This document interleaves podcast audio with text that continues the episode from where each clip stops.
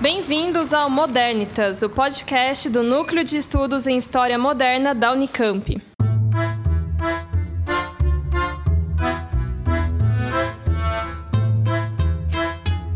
Estamos de volta com o podcast do Modernitas Entrevista.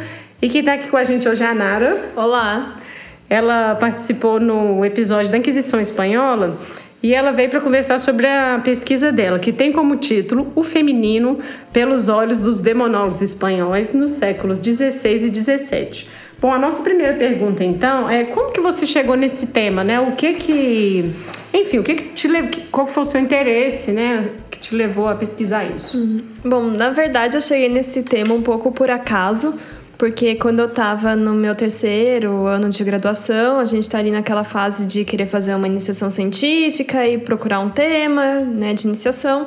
E nesse período foi quando o professor Rui Luiz Rodrigues, é, ele foi contratado aqui pela Unicamp e ele ofereceu uma, uma matéria letiva sobre bruxaria e eu fui fazer mais assim, por curiosidade, porque eu tinha que fazer matéria, né? E achei que era um tema interessante, fui lá fazer. E eu fiquei encantada, fascinada com o assunto. E aí acabei fazendo a iniciação com o professor Rui mesmo, o, com o tema. Calma. E eu acabei fazendo a iniciação com o professor Rui mesmo. E na iniciação eu estudei imagens, é, mais especificamente estilografuras da região germânica é, de bruxaria. E, de, bom, aí depois da iniciação é, eu parti para o mestrado e aí. Só que para o mestrado eu queria entender um pouco mais da, da teoria, né, sobre a, a bruxaria, não a teoria que os historiadores fazem da bruxaria, mas a teoria que os, os próprios estudiosos do Os período, do isso, né? exatamente, como que eles teorizavam e como que eles entendiam a bruxaria. E aí eu parti para a Espanha, por ser uma região que eu acho que, inclusive por todo esse estereótipo da Inquisição Espanhola, que depois eu fui desconstruindo né, ao longo da pesquisa, mas eu sempre tive muita curiosidade de entender como que a bruxaria era compreendida na Espanha e por isso que eu fui para essa região. Bem, como foi o recorte da- das suas fontes para essa pesquisa? Bom, depois que eu já tinha escolhido a região que eu ia estudar, aí eu parti para para procura de fontes e o meu ponto de partida era que eu gostaria de ler é, tratados escritos na língua vulgar que a gente chama, né, que é a, a língua que as pessoas é, falam na, na vida delas, no dia a dia.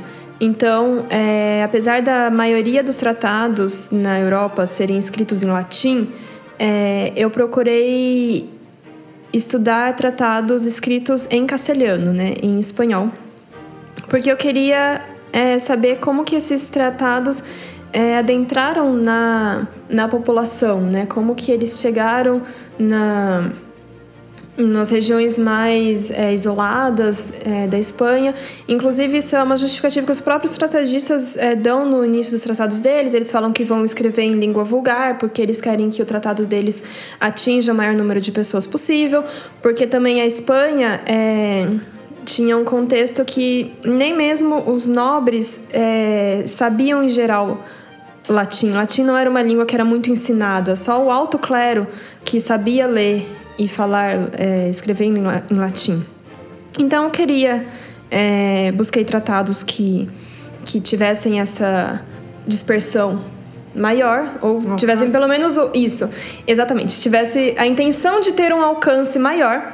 Então eu. E aí, a partir disso, eu comecei a procurar na internet mesmo, nos sites de dos arquivos espanhóis, das bibliotecas espanholas, é, esses tratados que estavam digitalizados, e eu encontrei quatro tratados demonológicos.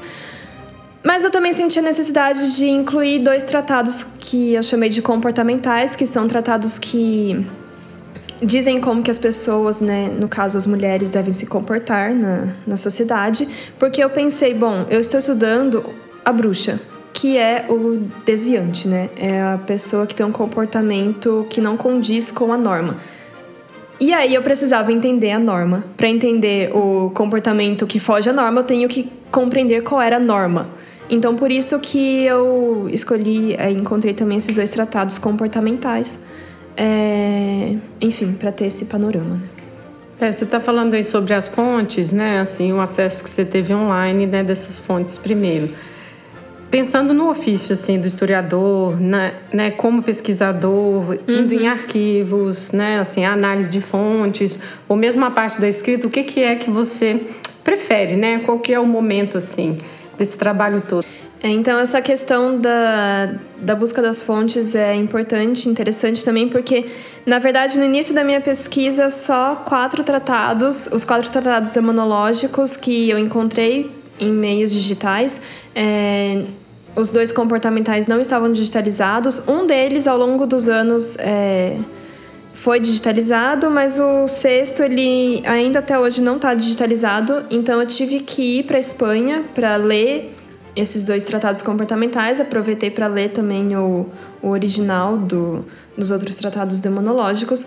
Eu consegui ir para a Espanha porque eu fui beneficiada no meu mestrado com uma bolsa de intercâmbio, então eu consegui passar seis meses lá na Espanha e eu acho que essa para mim foi a, a melhor parte da, da minha pesquisa, estar dentro do arquivo que eu, hum. eu nunca tinha entrado no arquivo, você tá ali é, e pegar nas suas mãos aquele livro de 400, 500 anos, sabe? É, olhar para eles e ter parece que até a sua conexão com aquele com o autor aumenta e você se transporta para para aquele mundo, para aquele contexto, o diálogo fica muito mais profundo. Eu, eu, não sei nem explicar assim, a emoção que é você pegar nas suas mãos o, aquele livro todo né, cheio de ácaros.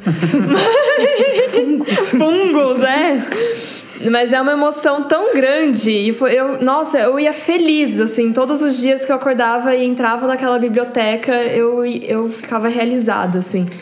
E quais foram as maiores dificuldades que você encontrou ao longo dessa pesquisa, ou está uhum. encontrando ainda? Eu acho que a maior dificuldade é justamente essa, né? De você estudar algo que não está no seu país de origem, né? Então, eu tive a oportunidade de ir para Espanha, mas mesmo assim é, foi só para passar seis meses e qualquer dificuldade que eu tenha, qualquer dúvida que eu tenha com relação às fontes, eu tenho que confiar no meu fichamento, porque se eu morasse na, em Madrid, qualquer dúvida que eu tivesse, você vai dar ali um pulinho na biblioteca e tirar a minha dúvida. Quando você está em outro país, né, em outro continente, fica mais difícil de você tirar essa dúvida, né? Então acho que a maior dificuldade é justamente essa. É, a gente está falando de arquivos e da pesquisa. Como que você definiria então, né, o trabalho do historiador? Bom, enquanto eu estava lendo artigos e livros para minha pesquisa, é, eu me deparei com uma frase escrita pelas autoras Anne Gordon, a Mary Burley, eu não sei direito falar o nome dela, mas e a Nancy Dye, em um artigo chamado The Problem of Women's History. Então, é o problema da, da história das mulheres, que dizia o seguinte, aí, né, abre aspas.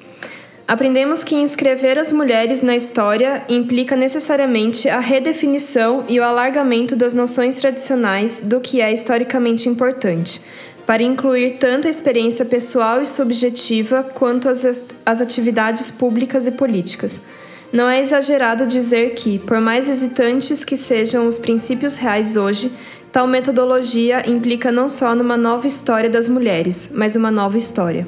Fecha aspas. Então, eu acho que, para mim, o trabalho do historiador é justamente isso: é escrever e reescrever as histórias, é inserir nela e nelas, né, aquelas pessoas que foram excluídas, aqueles aspectos que foram excluídos. É questionar coisas que ainda não foram questionadas, porque afinal de contas, é, fazendo um link com o que o César disse né, no primeiro episódio, nós somos herdeiros de, de algo, de uma sociedade, e nós temos o direito de saber qual é a nossa herança. E para mim, essa é a função primordial do, do historiador. Como você trabalharia a sua pesquisa, o seu tema de pesquisa uhum. na sala de aula? Bom, é, essa temática da primeira modernidade, do renascimento, né, do humanismo, inclusive da perseguição às bruxas, né, é, ela já está prevista no conteúdo programático dos livros didáticos das escolas, só que ela é sempre um, uma partezinha pequenininha dentro da aula de renascimento que já tem uma parte pequena no conteúdo programático. Mas eu acho que o professor é importante que ele use esse pequeno tempo que ele tem para questionar os alunos, né, para mostrar, fazendo um link com o, o episódio anterior sobre a Inquisição, né, é, para questionar esses estereótipos, é, tentar indagar os alunos sobre quem eram essas pessoas que estavam sendo perseguidas, por quê, é, como que essas instituições funcionavam. Então, sempre quando você instiga o aluno, né, e esse é um tema que eu acho é, que dá para você instigar muito, né, fazer os alunos pensarem o tempo inteiro. É, então, acho que essa forma de trabalhar esse assunto com os alunos é, é mais interessante, assim. É, e para quem se interessou pelo seu tema, né, assim, você tem alguma indicação de bibliografia? Bom, é, esse tema é um tema um pouco difícil de ter livros em português, e aí eu já me desculpo é, por não poder estar trazendo tanta, tanta bibliografia em português, mas eu acho que um clássico sobre assunto é qualquer livro do, de um autor espanhol que ele chama Julio Caro Baroja, a gente fala Baroja, mas escreve Baroja, com J, né? Para quem for pesquisar. E eu trouxe um que chama As Bruxas e Seu Mundo, que apesar dele ser um livro um pouco datado, mas é, para introduzir ao assunto eu acho que ele é muito bom. E qualquer livro do Baroja também é, é muito bom, você dá para encontrar vários em português.